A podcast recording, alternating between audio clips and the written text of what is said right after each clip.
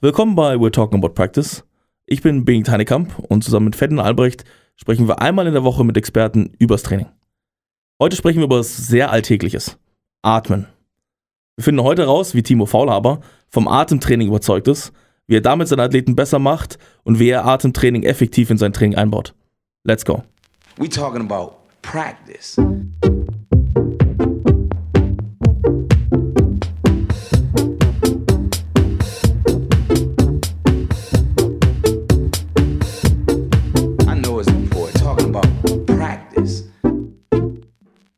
Schönen guten Morgen, Timo. Hi. Hi, guten Morgen. Schönen guten Morgen, Fanny. Morgen. Wir haben heute, wie gerade schon im Einspieler gesagt, ein besonderes Thema. Passt ganz gut zu den letzten Wochen. Wir haben in den letzten Wochen schon über Regeneration gesprochen, über welche Rolle Schlaf, Meditation in der Regeneration spielt, über Sportpsychologie und wir haben heute so ein bisschen ein ergänzendes Stück ähm, da und dafür Timo und Experten da. Ähm, bevor wir vielleicht starten, Timo, glaube ich, ist es super, wenn, wenn die Leute dich ein bisschen näher kennenlernen und du in einer Minute kurz ein bisschen beschreibst, wer du bist, was deine Vision, was deine Agenda, ähm, dass die Leute wissen, mit wem sie es heute zu tun haben. Gut. Dann legen wir los. In 3, 2, 1 und go. Ja, wo soll ich starten? Also, äh, ich habe damals im äh, Leistungssport beim Basketball habe ich begonnen und äh, leider dann halt mehrere größere Verletzungen gehabt, die mich dann gezwungen haben, im Endeffekt aufzuhören. Äh, aber durch den Rehabilitationsprozess bin ich dann quasi immer mehr in Richtung äh, Therapie, Training und so weiter reingerutscht, weil es mich einfach sehr interessiert hat und bin bei dem Thema halt auch geblieben und habe immer wieder versucht, neue Facetten aufzudecken, wie ich meine Lebensqualität, wie ich meine Performance in verschiedenen Bereichen halt steigern konnte.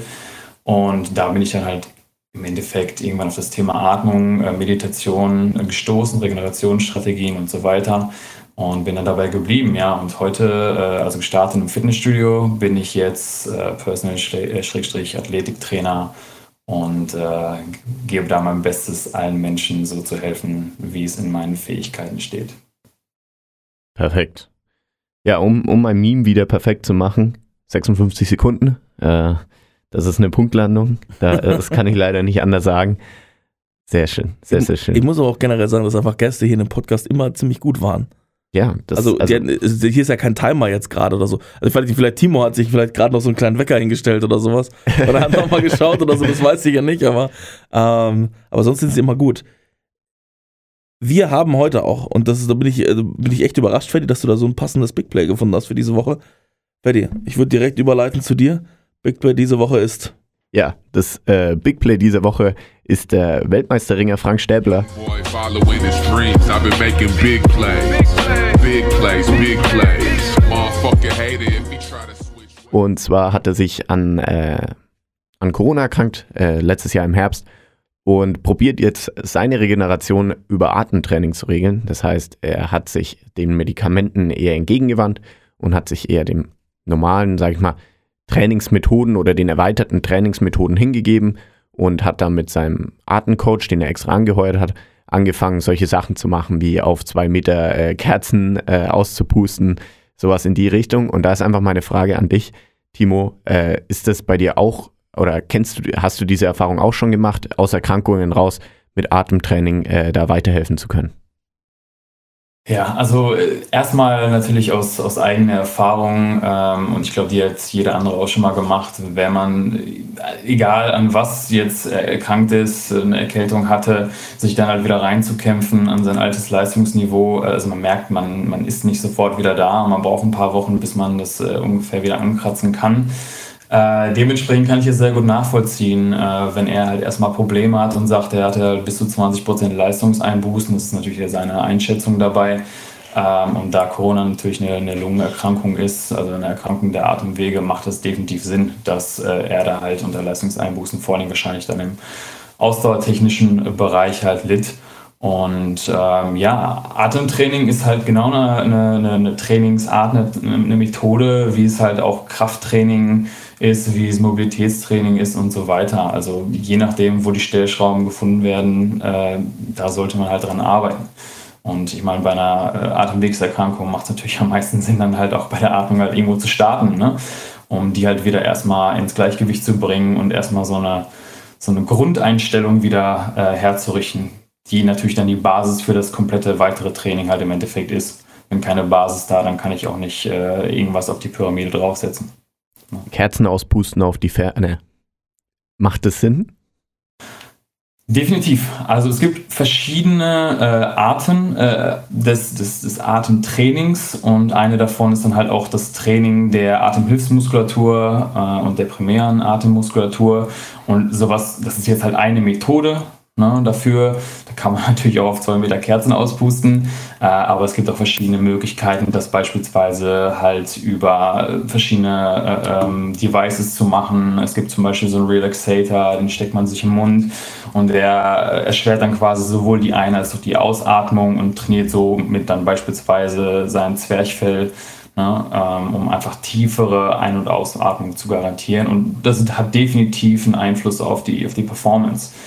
Ähm, generell, wenn man, wenn man sich jetzt so, für alle, die Ausdauertraining machen, die wissen das, am Anfang beispielsweise, wenn man eine Erkältung hatte, wieder beginnt, dann sind es meistens sowohl die Atmung als auch die Muskulatur, die erstmal Probleme machen. So, ne, die Beine machen auch schlapp, genau gleichzeitig mit, mit der Atmung. Irgendwann ist es so, dann sind es nicht mehr die Muskeln, die zuerst schlapp machen, sondern halt wirklich die Lunge.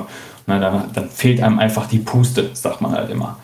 Und das kann man definitiv hinauszögern, indem man halt durch dieses Atemkrafttraining, so möchte ich es jetzt mal nennen, äh, halt da quasi seine Performance halt verbessert. Und da kann man dann doch schon einige Schritte nach vorne machen, weil es halt vor allen Dingen etwas ist, was oftmals halt vergessen wird. Ne? Das ist ja jetzt nicht so, also man denkt als erstes, okay, wenn ich Ausdauer trainiere, ja, dann mache ich entweder eine Dauermethode, dann mache ich irgendwann mal ein paar Intervalle und gut ist. Aber jetzt mal speziell die Atmung zu integrieren, das ist leider heutzutage noch nicht so gang und gäbe.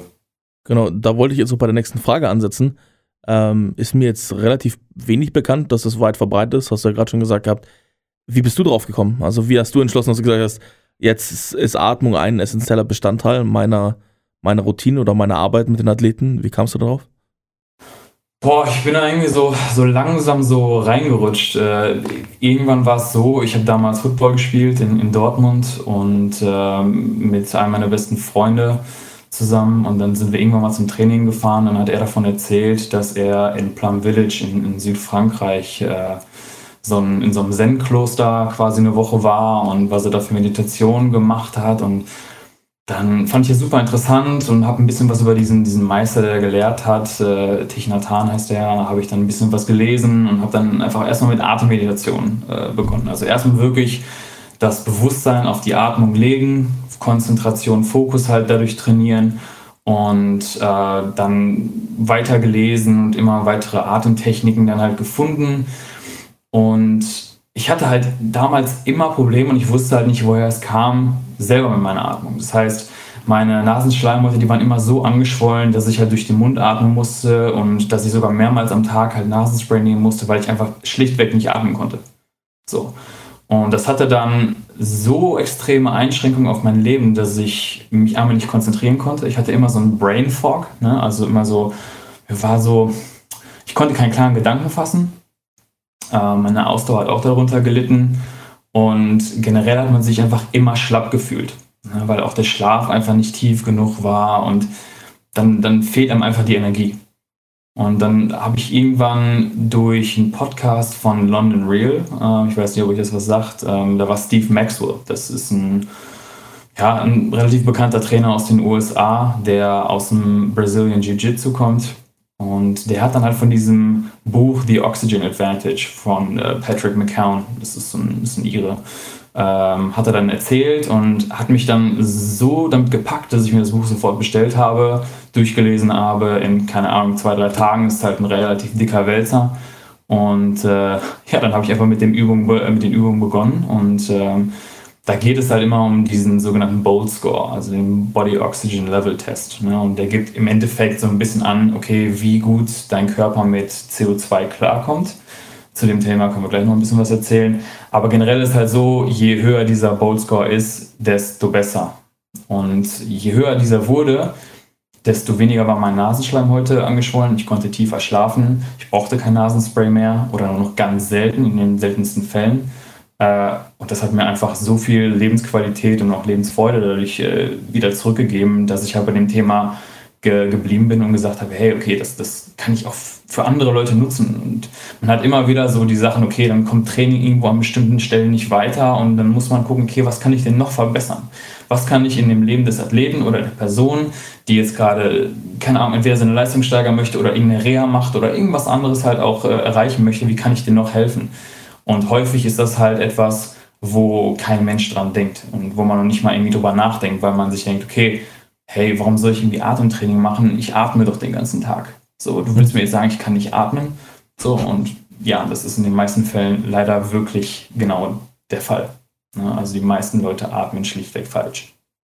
Und wie würdest du das Thema dann eingrenzen? Also ich meine, wir, wir atmen alle. Äh, Mache ich jetzt gerade auch Atemtraining, wenn ich hier gerade im Podcast sitze? Oder wie, wo würdest du die, wo würdest du die Grenzen setzen? Vielleicht welche Arten von, von Atemtraining gibt es und wo würdest du es klar abgrenzen von anderen Methoden oder von anderen Prinzipien? Ja, Methode ist halt ein, ist ein, ist ein, guter, äh, ist ein guter Stichpunkt, weil äh, genau wie halt auch im Krafttraining äh, oder halt im Athletiktraining muss ich halt erstmal gucken, okay, was sind denn überhaupt die Probleme, damit ich halt wirklich eine Methode halt darauf ansetzen kann, um genau das Problem halt zu beheben. Und da gibt es halt verschiedene Arten auf, äh, an Assessments, die ich durchführen sollte, damit ich weiß, okay, atme ich denn überhaupt falsch? So. Und das erste ist halt erstmal, erst sollte die Atemmechanik, also die Atemkoordination, sollte richtig funktionieren. Heutzutage ist so, dass relativ viele Leute dauerhafte Mundatmer sind und nicht durch die Nase atmen. Also nur einmal, um das klarzustellen, die Nase ist zum Atmen da, der Mund ist zum Essen da, Punkt. So, da gibt es nichts dran zu rütteln. Ja, und äh, im Endeffekt, warum die Nase halt so gut zum Atmen ist, weil sie einmal ein natürlicher Filter ist. Das heißt, sie filtert Bakterien, sie filtert Viren raus, ja, was gerade natürlich auch in dieser Zeit besonders wichtig ist. Weil jemand, der durch den Mund atmet, wird definitiv mehr Viruslast in sich tragen und dann eine größere Chance haben, halt auch beispielsweise zu erkranken. Ja, dann äh, wird die Luft angefeuchtet dadurch die wird angewärmt, sodass zum Beispiel die Atemwege nicht austrocknen. Wenn ich durch den Mund die ganze Zeit atme, dann kriegst du einen pappigen Mund, dann hast du einen trockenen Mund. Wenn man jetzt genauso viel redet, wie wir das gerade tun, dann merke ich schon, so langsam kriege ich einen, einen, trockenen Mund dadurch. Ja? Und gerade wenn man jetzt daran denkt, okay, Sport in, in einer wärmeren Umgebung zu machen, äh, kann ich definitiv länger durchhalten, wenn ich nicht die ganze Zeit mal, also das, das, das Wasser quasi so rausatme, ja, und äh, kann dementsprechend alleine dadurch schon eine Ausdauerleistung verbessern. Das ist das Erste. Also wir sollten alle durch die Nase atmen. Zweite Geschichte ist, wenn ich durch den Mund atme, bin ich meistens halt ein Brustatmer. Das heißt, ich atme die ganze Zeit den Brustkorb ein, was mit einer Stressatmung gleichzusetzen ist. Atme ich durch die Nase hingegen, streichle ich im Endeffekt durch diese Einatmung die ganze Zeit meinen Vagusnerv. Der Vagusnerv ist halt besonders wichtig, um uns in den Parasympathikus, also in dieses Verdauen, Entspannung, in diesen Modus halt reinzusetzen. Aber wenn ich die ganze Zeit durch, die, durch den Mund in die Brust atme, dann bin ich die ganze Zeit im Sympathikus, also in diesem ganzen Stress, Kampf, Fluchtbereich. Und das über dauerhaft ist natürlich ein chronischer Stress, der dann im Endeffekt halt extrem viele negative Folgen halt mit sich tragen kann. Du hast gerade schon beschrieben, ähm, durch die Nase atmen, durch den Mund atmen, großer Unterschied, was für was da ist. Vielleicht generell, warum funktioniert es denn, äh, sage ich mal, eine gewisse Methode anzuwenden? Wieso funktioniert es vielleicht, Kerzen auszupusten? Wieso funktioniert es besonders auf seinen Atem und auf dieses Gefühl zu achten, was ich gerade tue? Also was, was macht das mit mir, wenn ich das öfters trainiere? Mhm. Also es ist ja wie mit allem anderen, was man im Leben halt auch lernen möchte. Ne? Also im Endeffekt, wenn ich im Krafttraining besser werden möchte und ich äh, möchte meine Maximalkraft beispielsweise äh, steigern, dann habe ich bestimmte Methoden, die genau das tun. Ne? Und das Grundprinzip ist halt die Adaptation. Das heißt, wenn ich jetzt dauerhaft die Atemkoordination trainiere, dann wird meine Atemkoordination besser. Möchte ich jetzt einen physiologischen Standpunkt trainieren, möchte ich zum Beispiel, dass mein Körper besser den Sauerstoff aufnimmt, an die Organe, an die Muskulatur weiterbringt und ich dadurch meine Ausdauer steigere, wenn ich das häufiger mache, dann passt sich meine Ausdauer an. Ne? Also das Grundprinzip ist halt immer das der Adaptation. Ja. Vielleicht Gibt es die perfekte Atemtechnik? Also gibt es die perfekte Atmung? Ist das ein Ding oder ist da ist es ähnlich wie bei jedem anderen Bereich, dass, dass Menschen da grundaus verschieden sind und es praktisch angepasst werden, äh, werden muss, je nachdem, welcher Typ du bist? Atmung situativ. Bedeutet im Endeffekt, dass Wenn ich beispielsweise extrem gestresst bin und ich dann beispielsweise eine Hyperventilationsatmung, wie es zum Beispiel die, Wim Hof Atmung ist, wenn ich die dann halt extremst durchführe, dann wird sich mein Stresslevel nicht gerade senken. Das heißt, ich müsste in dem Fall meine Atmung halt äh, beruhigen, ne? also langer, äh, länger werden lassen und mich vor allen Dingen halt auf die Ausatmung konzentrieren. Bin ich aber in einem total schläfrigen Zustand und ich habe gleich ein wichtiges Spiel und ich mache dann eine Atmung, die mich beruhigt, dann penne ich möglicherweise auf dem Spielfeld ein. So, ja. Das heißt, ich muss gucken, dass ich dann dafür die Atemmethode oder die Atemübung wähle, um jetzt quasi sogar meinen Sympathikus halt ein bisschen anzusteuern und zu sagen, hey, ich muss jetzt wach sein, ich muss jetzt Konzentration haben, äh, damit ich mich auf das Spiel konzentrieren kann. So. Und deswegen ist halt Atmung situativ. Ja, aber wenn wir jetzt generell davon sprechen, okay, welche Atemübungen funktionieren, ich würde davon ausgehen, dass die meisten Leute heutzutage, so sagen es zumindest die, die Studien, eher ein Stress, äh, äh stresshaftes Leben haben und dann macht es natürlich Sinn, beispielsweise nach der Arbeit äh, sich einfach mal hinzusetzen und erstmal zu Beginn einfach den Atem zu beobachten. Nimm dir fünf Minuten, nimm dir zehn Minuten und mach nichts anderes als durch die Nase ein- und auszuatmen. Konzentriere dich auf deine Atmung und immer wieder, wenn deine Atmung, äh, wenn dein, deine Gedanken quasi woanders hingehen, bring sie wieder auf die Atmung zurück. Da sind wir wieder bei dem Punkt der Meditation. Erstmal muss ich ein Bewusstsein für das schaffen, was ich trainieren möchte. Wenn ich nämlich nicht differenzieren kann, was da gerade passiert in meinem Körper, wenn ich diese Interozeptionsfähigkeit, also dieses Gefühl für meinen Körper nicht habe, dann brauche ich gar nicht damit anfangen. Ja, wenn ich beim Krafttraining die ganze Zeit nur an irgendwas anderes denke, dann ist der Effekt nicht so gegeben, wie er sein könnte. Also wir könnten das quasi noch verbessern.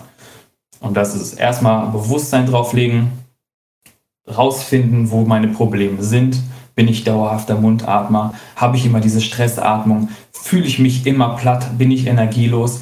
Okay, alles klar, was kann ich dafür tun? Beispielsweise Atemübungen, die mich eher beruhigen. Sind nach deiner Beschreibung jetzt ist Meditation dann sozusagen die, die Krönung des Atemtrainings? Ist es andersrum? Soll man erst meditieren und dann Atmen machen? Wie ist dir das Verhältnis zueinander? Mhm. Also Meditation ist erstmal ein Produkt. Meditation ist nicht, was man tut. Meditation ist ein Zustand, der erreicht wird. Bedeutet, deswegen nutzen halt die ganzen äh, ähm, Traditionen weltweit halt die Atmung, um in diesen Zustand zu kommen. Das heißt, Atmung ist das Tool, um das Produkt Meditation zu erreichen. Bedeutet im Endeffekt, äh, erstmal muss ich Konzentration haben. Ich muss mein, mein Geist halt auf ein Objekt, beispielsweise die Atmung, ja, äh, fokussieren können, damit ich in die Meditation komme. Und deswegen nutzen alle, alle, alle Meditationsrichtungen im Endeffekt halt den Atem, um dahin zu gelangen. So. Und was halt Atmung beispielsweise macht, ist, je ruhiger, je entspannter die Atmung wird, desto mehr verändern sich halt auch unsere, äh, unsere Gehirnaktivitäten. Also die Hirnströme werden immer langsamer und gehen halt dadurch halt auch in ein meditatives Muster. Und so hängt dann halt im Endeffekt halt Atmung mit Meditation zusammen. Wenn ich jetzt so an Meditation denke und, und Atmung, wir haben das bei uns selbst im Training durchgeführt, dass wir uns am Schluss vom Training irgendwie im Kreis gefunden haben, dann haben wir eine Meditation gemacht oder äh, so, so ein ganz basic, äh, basic Atmung gemacht, um einfach runterzukommen, um diese Entspannung in, in den Vordergrund zu stellen, dass die Spieler so schnell wie möglich regenerieren. Also aus diesem Kontext heraus. Ähm, vielleicht Atemtraining für Regeneration. Wo, wo würdest du da anpassen, äh, anpacken und, und was wären so deine, deine Tipps, wenn es in die Richtung gehen soll? Ja. Also Regeneration beginnt sofort bei Beendigung des Trainings. Viele Leute bleiben aber in diesem äh, gestressten, katabolen Zustand noch längere Zeit nach dem Training, weil die dann sofort nach dem Training vom, vom Feld äh, vom Gym direkt in die Dusche reinrennen und so schnell wie möglich wieder das Trainingsgelände verlassen möchten. Aber sinnvoller wäre es halt, sich wirklich fünf Minuten Zeit zu nehmen und genau halt in diesen parasympathischen, in diesen Verdauungs-, Entspannungszustand zu gelangen, weil je schneller das passiert, die Atmung hat Einfluss auf die Hormonproduktion bzw. auf die Hormonausschüttung. Und je schneller wir quasi in diesen Zustand kommen, desto schneller sagt der Körper, hey, okay, ich gehe jetzt in diesen Heilungszustand, in diesen Regenerationszustand halt ein. Das Einfachste ist, was ich gerade schon beschrieben habe, einfach zum Schluss des Trainings versuchen, den Atem zu beruhigen, sich fünf Minuten zu nehmen, einfach nur bewusst darauf zu achten. Oder es gibt halt auch andere Methoden, beispielsweise, wo wir nach und nach den Atem versuchen, auf ein minimales äh, äh, Pensum quasi zu verringern. Das heißt beispielsweise, äh, was ich häufiger mit Athleten mache, ist eine, eine Breath Recovery, also eine, eine Atemregenerationseinheit kurz danach. Das sind einfach nur fünf Minuten, in dem ich halt den, vor allen Dingen auch selbst wenn man, wenn man vor Hit-Training gemacht hat und dann doch irgendwann diese Mundatmung übergeht, relativ zügig in die Nasenatmung wieder zurückzukommen, um halt wieder diesen Parasympathikus zu aktivieren. Und dann alle 30 Sekunden, das kann man auf dem Fahrrad machen, das kann man auf dem Laufband machen, aber auf jeden Fall relativ langsam gehen oder äh, Fahrrad fahren. Und alle 30 Sekunden einmal komplett ausatmen, fünf bis zehn Sekunden lang die Luft anhalten und dann versuchen sofort den Atem wieder so zu beruhigen, dass man innerhalb von zwei bis drei Atemzügen wieder auf diesem minimalen äh, Niveau ist dadurch fährt man relativ schnell wieder runter. Ich habe ähm, der Ansatz, wieso ich mich damals mit Meditation beschäftigt hatte, äh, war nicht wie Ferdi die Recovery-Seite, sondern mehr so die Stressverträglichkeit. Ich habe gesehen, das Team äh, hat immer wieder Probleme gehabt, in stressigen Situationen sich mit der Situation auseinanderzusetzen, zu verstehen, was da gerade passiert, äh, wenn, wenn viele negative Einflüsse kommen, wenn man vielleicht vor Aufgaben steht, die man sonst noch nicht hatte also einfach Stress, der sich aufbaut. Siehst du da genauso Potenzial? Ist auch die Begründung die gleiche wie bei Recovery? Ist äh, sehr, sehr ähnlich. Also unsere Atmungen sind mit unseren Emotionen, mit unseren Gefühlen halt eng verbunden. Äh, die Atmung ist das oder das Einzige, was jeder willkürlich beeinflussen kann, was im Rahmen des autonomen Nervensystems halt ist. Die anderen Dinge, Nervensystem sind beispielsweise die Verdauung. Ich würde sagen, die allerwenigsten können von uns unsere Verdauung jetzt aktiv beeinflussen, aber den Atem kann man halt beeinflussen. So, und ich glaube, wenn man, wenn man jemanden anschaut und man sieht, dass dieser halt hektisch äh, äh schnell ein- und ausatmet, dann kann man sagen, okay, der Typ ist wahrscheinlich jetzt nicht gerade super gechillt, entspannt, sondern der ist wahrscheinlich halt im Stress. So. Und wenn wir es schaffen, bewusst unsere Atmung dahin zu lenken, einfach wirklich ruhiger, langsamer zu werden, so können wir den Stresszustand unseres Körpers halt relativ schnell beeinflussen und uns in einen Zustand bringen, der eher im Gleichgewicht ist. Also definitiv gibt es Gefühlen, Stresszustand und Atmung. Würdest du, würdest du dann einem Athleten, der, der im Wettkampf ist, also jetzt Wettkämpfe, die vielleicht ein bisschen länger dauern, eine Spielsportart, irgendeine so, dann auch die Atmung ganz bewusst während des Wettkampfs zu verändern? Würdest du ihm das empfehlen? Oder ist das eine Sache, die davor im Training passieren muss? Mm, also generell, die Basis muss im Training gelegt werden. Also wenn, wenn ich jemand halt äh, habe, der noch nie äh, irgendwie Atemtraining oder generell ein Bewusstsein für Atem geschaffen hat, äh, im Spiel sage, hey, mach mal die und die Sache jetzt, ja, dann wird das nicht funktionieren. Ne? Also erstmal muss man das halt in einem, in einem Zustand, wo jetzt nicht gerade ein Wettkampf äh, abläuft, muss man das erstmal üben, damit man das auch im Wettkampf dann für sich nutzen kann. Wenn man das dann geschafft hat, kann man das definitiv halt nutzen. Ne? Also wenn man Leute haben, die zum Beispiel, oder auch selbst, selbst bei, bei, bei dem äh, ähm, Halten von Vorträgen, wenn ich jemand bin, der super extrem Lampenfieber hat, dann bringe ich dem bei, okay, du beruhigst dich erstmal. Wenn ich jemanden habe, der in bestimmten Situationen einfach wirklich, oder wenn ich zum Beispiel platt bin, bevor ich irgendwie ein Spiel habe und ich merke, boah, ich bin gerade voll fertig, aber ich muss jetzt trotzdem meine, meine Leistung abrufen, dann gebe ich dem eine Atemübung, die ihn halt eher ein bisschen aufputscht, ein bisschen pusht, ja, damit er quasi diese, die Konzentration wieder auf das Spiel äh, lenken kann. Vielleicht, wir waren jetzt viel Regeneration im Spiel unterwegs. Als gibt es als Atemtraining auch, sage ich mal, um eine direkte Leistungssteigerung zum Beispiel in, in gewissen Ausdauerqualitäten hervorzurufen. Also äh, funkt, funktioniert das? Definitiv. Äh, wenn wir zu dem Thema äh, jetzt beispielsweise Mundatmung zurückgehen, man muss sich das folgendermaßen vorstellen. Äh, also die Physiologie in unserem Körper ist so aufgebaut. Wir haben eigentlich immer, ich mache es jetzt relativ easy, ja. Also wir haben immer eigentlich einen äquivalenten Tausch zwischen Sauerstoff und CO2. Das bedeutet im Endeffekt, CO2 kommt raus, also atmen wir ab im Endeffekt und Sauerstoff geht dann rein in die Blutbahn. Ne, das äh, bindet sich halt ans Hämoglobin, an diesen Eisenkern, dann wird es halt über die Arterien, Arteriolen und so weiter zur Muskulatur, zu den Organen halt gebracht und da wird es dann verstoffwechselt. Wenn ich jetzt aber dauerhaft überatme, also eine chronische Hyperventilation, beispielsweise durch die Mundatmung habe, dann atme ich so viel CO2 ab, dass ich keinen Tauschpartner habe. Das heißt, das Sauerstoff rast die ganze Zeit in unserem Blutkreislauf immer wieder rum, aber es kommt einfach nicht in die Organe, nicht an den, bei den Muskeln an.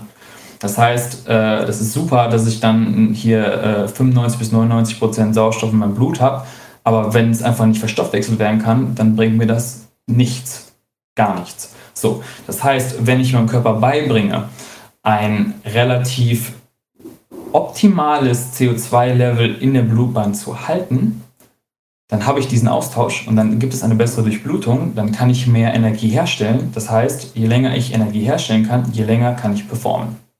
Das heißt, längere Läufe, länger die höhere Intensität halten, das ist halt alles möglich allein dadurch. Wir, wir haben ja schon vor allem viel über Workouts. Workout sage ich, es ist ja schon äh, in gewisser Weise eine Übung, in gewisser Weise ein Training. Ähm, Richtung Regeneration gesprochen. Mhm.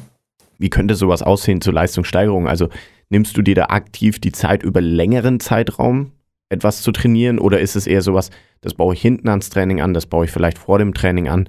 Wie, wie kann man sich das vorstellen?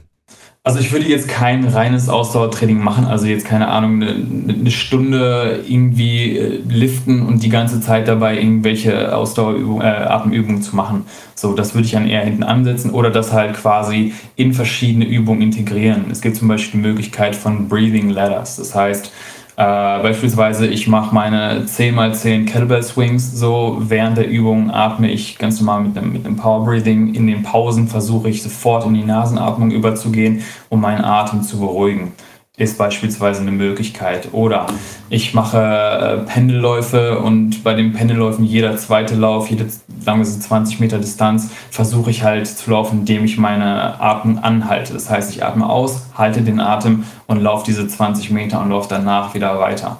Ja? Das sind genau die Dinge, die unseren Körper dazu veranlassen, zum einen mehr Erythrozyten, also mehr rote Blut halt zu bilden. Und das, da gibt es Zahlen von 20 bis 30 Prozent Steigerung, was extrem viel ist. Das heißt, mehr Erythrozyten, mehr Sauerstoff kann im Blut, mehr Sauerstoff kann an die Muskeln und äh, äh die Organe gebracht werden, dementsprechend dadurch eine verbesserte Ausdauerleistung. Und meine CO2-Toleranz steigert sich dadurch ebenfalls, also wird meine Ausdauer dadurch besser. Das sind Möglichkeiten, wie ich das machen kann. Ich kann auch reines Ausdauertraining, äh, reines Atemtraining machen dann könnte ich beispielsweise sagen, okay, ich starte erstmal den ersten Teil und verbessere meine Atemkoordination. Das heißt, ich gucke, okay, ist zum Beispiel mein Brustkorb irgendwo sehr unbeweglich, dann kann ich in diese Bereiche reinatmen und kann den halt mobilisieren dadurch. Ich kann mein Zwerchfell stretchen durch die Atmung ne, und erstmal quasi vorbereiten. Ich könnte im, im weiteren Schritt könnte ich gucken, dass ich halt diese äh, äh Luftnotübungen, wie sie in Deutsch genannt werden, also diese Breath Holds, kann ich dann integrieren, um genau diesen Prozess, den ich gerade beschrieben habe, äh, ebenfalls zu verbessern. Und ich könnte im letzten Schritt noch schauen, dass ich ein Atemkrafttraining mache, indem ich halt ein inspiratorisches äh, Krafttraining mache, indem ich quasi gegen den Widerstand einatme oder ein expiratorisches Krafttraining, indem ich halt quasi ausatme gegen den Widerstand. Das sind alles Dinge, die ich halt machen kann. Äh, das sind so die drei großen Stellschrauben. Jetzt ist natürlich ganz, ganz wichtig, gerade für die praktische Umsetzung. Wir haben von dem Potenzial gehört und ich denke, je nach Mannschaft ähm, und auch Leistungsstand ist auch der Bedarf ganz, ganz unterschiedlich. Was mich jetzt interessieren würde, ist, wenn ich jetzt anfangen will, mit was würdest du anfangen und wie würdest du die Sachen zueinander periodisieren? Mhm. Ähm, also beginnen würde ich, wie, wie schon zu Anfang mal gesagt habe, äh, wirklich erstmal mit dem Bewusstsein für den Atem. Also erstmal schauen, was passiert da, wo atme ich überhaupt hin die ganze Zeit. Ja? Wenn ich das halt habe, kann ich schauen, okay, läuft meine Atemmechanik? Also bin ich halt jemand, der mehr Richtung, also Grundlagen von, von einer gesunden Atmung sind tief zu atmen, wobei tief jetzt nicht bedeutet viel einzuatmen, sondern tief nach unten Richtung Bauch. Ja. Zweite ist, man sollte relativ ruhig atmen. Dritte Sache ist durch die Nase. Vierte ist ähm, langsam zu atmen. Ja, langsam und flach zu atmen. Flach hört sich erstmal komisch an, ich soll doch tief einatmen.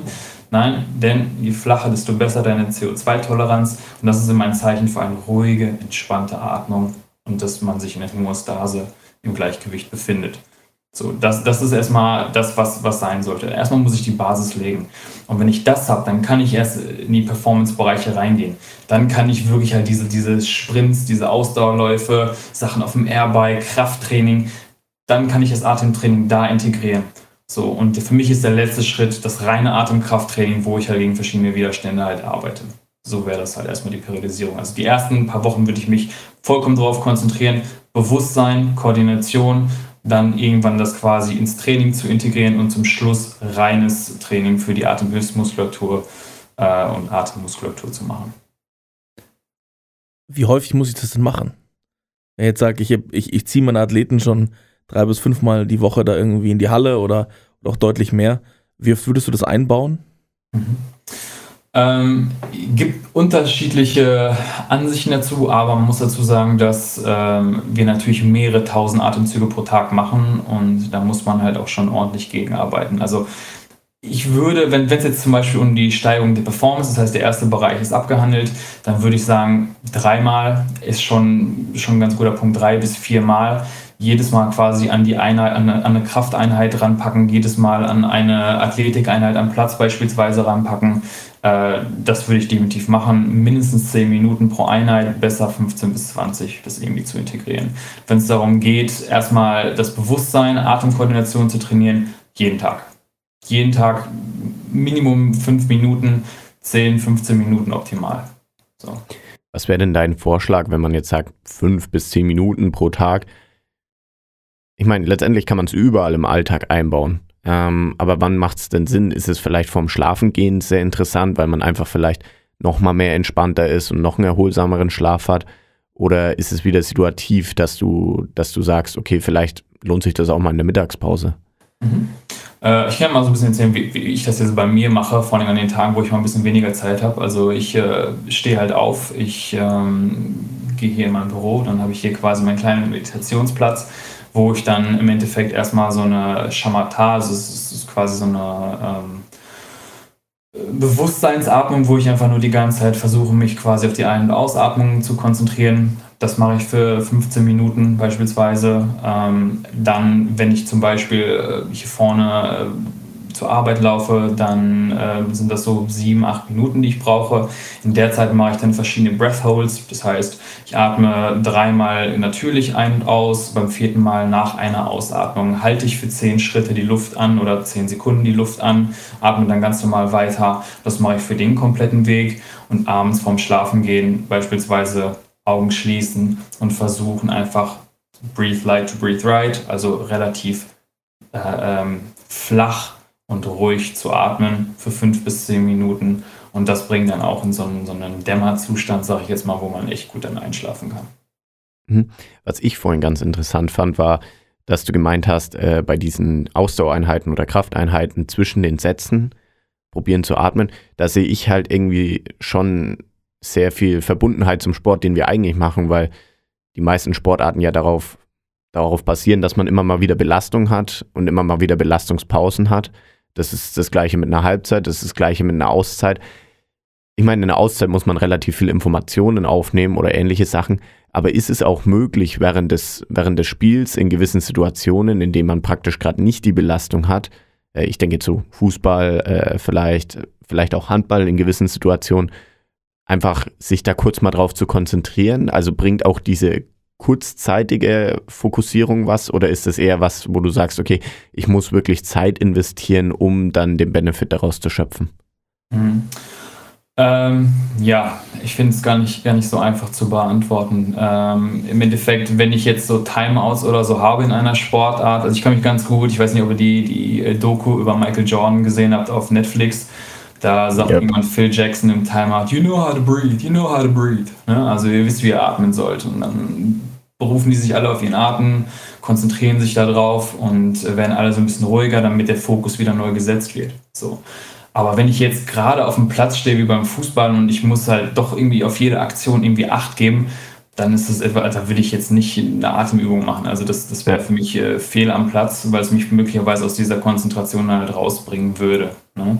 Also vielleicht möglicherweise eine Halbzeit dann, aber nicht, wenn ich auf dem Platz bin. Das würde ich nicht tun, glaube ich. Wie, ähm, wie vermittelst du denn die Bedeutung? Wir haben ja gerade über die verschiedenen Benefits gesprochen, aber ähm, ich denke, ganz viele Benefits sind auch relativ bekannt, trotzdem, trotzdem sind sie nicht oder werden sie wenig angewandt. Wie würdest du das den Athleten ähm, irgendwie vermitteln? Wie, wie machst du das in deiner täglichen Arbeit, um auch die Bedeutung und irgendwie so die, die Erfolge sichtbar zu machen? Das ist äh, im Endeffekt natürlich das Schwierigste. Also es ist äh, schön, dass man zum Beispiel so wie diesen Bold Score, den ich vorher angesprochen habe, äh, oder es gibt auch noch andere Parameter, die man testen kann, äh, dass man diese Testübungen der Person an die Hand gibt, damit sie, wenn sie das durchzieht, für ein paar Wochen auch sieht, hey, okay, das wird alles besser. Ne? Generell äh, hilft es auch immer, ein Tagebuch zu machen. Das heißt, äh, ich schreibe mir auf, okay, wenn, wenn zum Beispiel mein Problem ist, ich, ich schlafe nicht gut, dann notiere ich mir halt Notizen zu meinem Schlaf. Okay, konnte ich besser einpennen, konnte ich durchschlafen? Ähm, wie erholt habe ich mich äh, nach dem Schlaf gefühlt morgens? Das sind alles so Dinge, die mich dann bei der Stange halten, damit ich halt wirklich auch weitermache. Aber erstmal die Bedeutung für Atemtraining jemand mitzugeben, äh, ist noch ist nicht so einfach wie, wie beispielsweise beim Krafttraining, wo jeder weiß, okay, Krafttraining ist gut für mich, Ausdauertraining ist gut für mich. Atemtraining, da ist das Verständnis, es wird deutlich besser, aber es ist noch nicht zu 100 Prozent. Wenn ich jemanden mit einem, mit einem offenen Geist halt habe, mit dem man da offen drüber sprechen kann und der sich das auch gut äh, gerne mal anhört, da ist meistens gar kein Problem, dieser Person halt die Benefits halt äh, zu zeigen. Und wenn man dann auch an kurzen Atemübungen, weil es gibt welche, die dauern fünf Minuten und man kann sofort danach, vorher und nachher den Test machen und merkt, hey, okay, der ist deutlich besser geworden, dann ähm, kann man allein daran schon sehen, okay, das bringt was, wenn ich es auf längere Zeit mache. Mich würde noch ganz gerne eine persönliche Einschätzung von dir interessieren. Man hat ja diese Pyramide mit äh, Essen, Schlaf, Training oft, oftmals, die man sieht. Ähm, wenn man jetzt das mal so in der Hierarchie abgehen würde, wo würdest du den Atemtraining ansiedeln? Also wo, wo steht es für dich? Wie ist der Wert für dich da irgendwo eingegliedert in den verschiedenen, sage ich mal, Bausteinen, die dann am Schluss zu einer besseren Leistung führen? Ja, also für mich gibt es keine Hierarchie, für mich gibt es da keine, keine Pyramide, sondern ähm, genauso wie, wie manche Leute dann schon mal gesagt haben, ja, also Bodybuilder, ja okay, 80% ist bei mir Ernährung, 20% ist nur Training. So, nein, man, es gehört alles zusammen. Das sind alles, also das eine ist nicht viel, ist nicht unwichtiger als das andere. Äh, man muss halt gerade einfach nur mal schauen, okay, wenn diese Person jetzt einfach sagt für, für ihren Sport beispielsweise, hey, ich muss unbedingt stärker werden und ich lege dann das komplette, den kompletten Fokus jetzt auf das Atemtraining, dann ist das einfach schlichtweg nicht der richtige Weg. So, das heißt, ich muss eine Vision haben, ich muss ein Ziel haben, ich muss wissen, woran ich arbeiten möchte und erst dann kann ich halt auch wirklich die richtigen Übungen dafür quasi verschreiben ne? oder den richtigen Trainingsplan darauf halt ansetzen. Was ich, was ich noch spannend finde als Ergänzung, du hast ja von dem, von dem Score gesprochen, der so ein bisschen so eine Art, äh, die Subjektivität so ein bisschen wegnehmen und eine gewisse Objektivität in das Thema reinbringt. Wie wird der gemessen? Also wie, äh, wie kann ich den, wie kann ich den messen? Ja, ähm, also beim, beim Bowl-Test ist es folgendermaßen. Äh, generell sollte man den machen, nachdem man so fünf Minuten schon sich irgendwie hingesetzt hat, entspannt hat so ein bisschen. Ähm, und dann ist es so, dass ich eigentlich dreimal durch die Nase ein- und ausatme, natürliche Atemzüge. Und nach dem vierten, nach einer kompletten Ausatmung, starte ich den Timer. Und dann, wenn eines der folgenden Dinge passiert, stoppe ich ihn wieder. Das heißt, ich habe einfach also ich muss schlucken, ich merke, dass sich mein Hals verkrampft oder ich habe das Gefühl, okay, ich muss jetzt einatmen, dann stoppe ich den Timer. Das ist quasi dieser erste Lufthunger, der sich einstellt. So. Und das ist dann quasi der Wert, den ich halt nutze zum Vergleichen. Und dann kann man sagen, okay, wenn man bis 10 Sekunden äh, den Wert hat, dann ist das schon echt katastrophal. 10 bis 20 ist auch noch nicht gut. Ab 20 Sekunden ist es in, in einem ja, ausreichenden Bereich Sekunden dauerhaft zu schaffen, weil sich dann einfach viele positive Effekte halt einstellen, wie halt ein besserer Schlaf, wie eine bessere Regeneration. Äh, und das sind halt so die Dinge, die man dadurch dann auch erreichen möchte. Ich habe ich hab gerade gedacht, als er gesagt hat, du bist 10, Das ist ein ganz, ganz guter Wert. Also ich Wisst ihr muss sagen, ich habe ich hab beispielsweise äh, ein paar Athleten gehabt und da war ich echt, echt geschockt. Ich habe einmal einen Wert von sieben Sekunden gehabt und ich dachte, das geht gar nicht. Und äh, die Person hatte aber auch halt Asthma und hat einfach nach mehreren Wochen des Trainings äh, ist sie dann halt doch auf 18 und noch über 20 Sekunden äh, gekommen. Und die brauchte dann also ihren Asthma-Inhalator erstmal nicht mehr. Ne? Also ich meine, so weit kann es dann halt im Endeffekt gehen, dass ein Atemtraining halt so das Leben dann doch positiv beeinflusst, dass man möglicherweise sogar Medikamente nicht mehr nehmen muss, weil an solchen simplen Dingen wie der Atmung gearbeitet werden kann. Ne? Das ist auf jeden Fall, also das ist ein nicer Progress erstmal. Über die ganze Folge hinweg, wenn du irgendwie gesagt hast, jetzt äh, atmen wir mal flach, jetzt mal tief, habe ich es immer mitgemacht. die, die ganze Zeit. Ich, die ganze Zeit. Ich muss gleich immer selbst ausprobieren, wie das gerade, wie sich das gerade anfühlt oder wie das, wie das richtig sein soll. Was, was mir auf jeden Fall schon mal mehr Bewusstsein dafür gebracht hat, dass man vielleicht doch die ein oder andere Minute noch mehr investieren sollte. Ich habe vielleicht noch eine kleine Geschichte, die ich erzählen will. Ich habe mal ähm, im Rahmen ähm, von, so einem, von so einer Art Coaching, äh, da gab es so Theaterelemente und da haben die sich zum Teil so ähnliche Methoden benutzt, die du auch beschrieben hast. Ähm, da ging es so ein bisschen um, um einfach, wie, äh, wie atme ich ein, wo ziehe ich die Luft her, wo atme ich hin. Und es hatte unglaubliche Auswirkungen auf Stimmlage, Körperhaltung, äh, Emotionen, das war, war extrem. Und scheinbar machen das auch Schauspieler, wenn sie auf gewisse Szenen vorbereiten, ganz bewusst, um den Körper in so eine gewisse Phase zu bringen. Ich glaube, das ist eine Sache, die wir auch vielen Trainern mitgeben können. Meine Erfahrung war, je nachdem, wie du auf den Athleten wirkst im Training ähm, oder auch außerhalb des Trainings, glaube ich, könnte es auch eine super Ergänzung sein für deine, einfach deinen Progress als Trainer, weil wenn ich genervt ins Training komme, gestresst ins Training komme, dann übertrage ich das auf meine Athleten. Bin ich im Spiel gestresst, bin ich im Spiel negativ, dann kann ich auch nicht erwarten, dass die Spieler sich selbst rausziehen. Und ich habe eine gewisse Steuerungswirkung. Und ich denke, ähm, das ist, glaube ich, auch eine Sache, die sich Trainer ganz bewusst anschauen sollten, einfach weil sie, glaube ich, da viel Pot Potenzial haben, um auch die Spieler im letzten Moment vielleicht nochmal einen Tick mehr zu erreichen, vielleicht nochmal einen Tick, Tick anders zu erreichen. Das war eine Sache, die mir so ein bisschen damals die Augen geöffnet hat. Ich wusste nicht, dass es Atemtraining war oder dass es so, sowas ähnliches war, aber da kann ich es auf jeden Fall nachempfinden. Guter Punkt, Sehr definitiv. Ja. Timo, wir waren jetzt relativ viel in der Tiefe unterwegs. Zum Schluss haben wir immer so eine, so eine Speedround zum Abschluss. Das heißt, wir stellen dir eine Frage. Du hast ein bis zwei Sätze, würde ich jetzt mal so grob überschlagen, um das Ganze zu, zu beantworten. Ist manchmal gar nicht so leicht.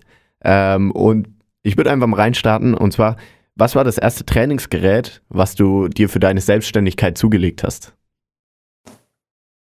Ich hatte alles für meine Selbstständigkeit.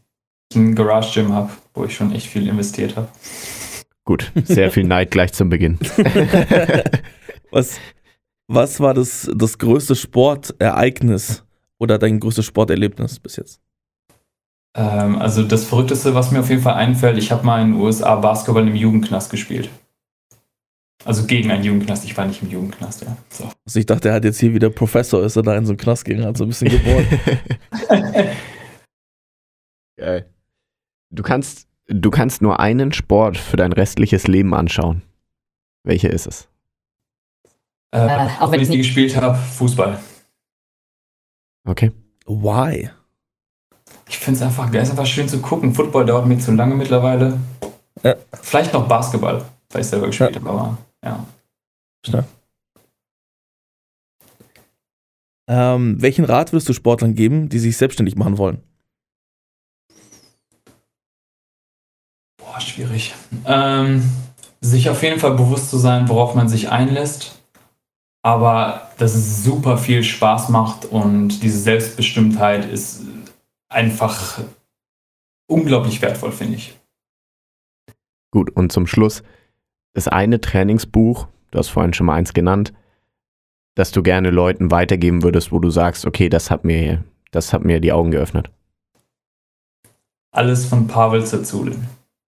Wirklich alles. Kann ich nicht zusammenfangen, alles. Sehr gut. Sehr, sehr schön. Gut, dann könnt ihr gleich mal Amazon aufmachen, da, da drei, vier Bücher in den Warenkorb werfen. Zum Abschluss des Podcasts äh, stellen wir immer eine, eine finale Frage an jeden unserer Gäste. Ähm, was ist dein größter sportlicher Traum, Timo?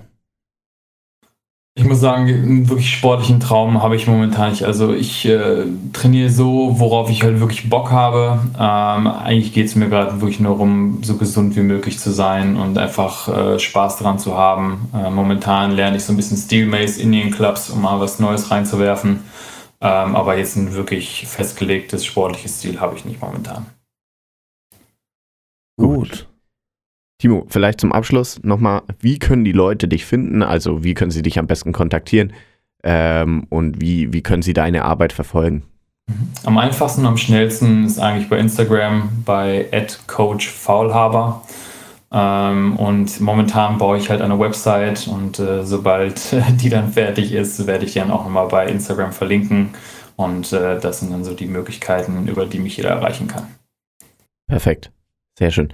Wir packen das Ganze noch in die Show Notes. Da könnt ihr auf jeden Fall auch nachschauen und einfach über die Links zu Timo gehen und zu seiner Arbeit gehen und euch das Ganze mal anschauen. Und ja, dann, es hat mich unglaublich gefreut. Ich werde auf jeden Fall äh, ein paar Bücher bestellen auf Amazon. Ähm, ich werde mir das Thema auch nochmal genauer anschauen, damit wir hier äh, unsere Athleten auch weiter besser machen können und in dem Thema uns weiterentwickeln können. Ja, hat mich gefreut. Ciao. Danke, mich auch. Ciao, ciao, Timo. Ciao, macht's gut. Ihr habt gerade die neueste Folge von We Talking About Practice gehört. Wenn ihr weitere Informationen zu unserem Gast sucht, hilft ein Blick in die Shownotes. Dort findet ihr alle wichtigen Links und Kontaktinformationen. Ebenso freuen wir uns über eure Wünsche und Anregungen. Schickt uns euer Feedback unter podcast.blindside.pro oder Blindside App auf Instagram. Wir hoffen, es hat euch gefallen. Bis zur nächsten Episode bei We're Talking About Practice Euer Ferdi. und Ben.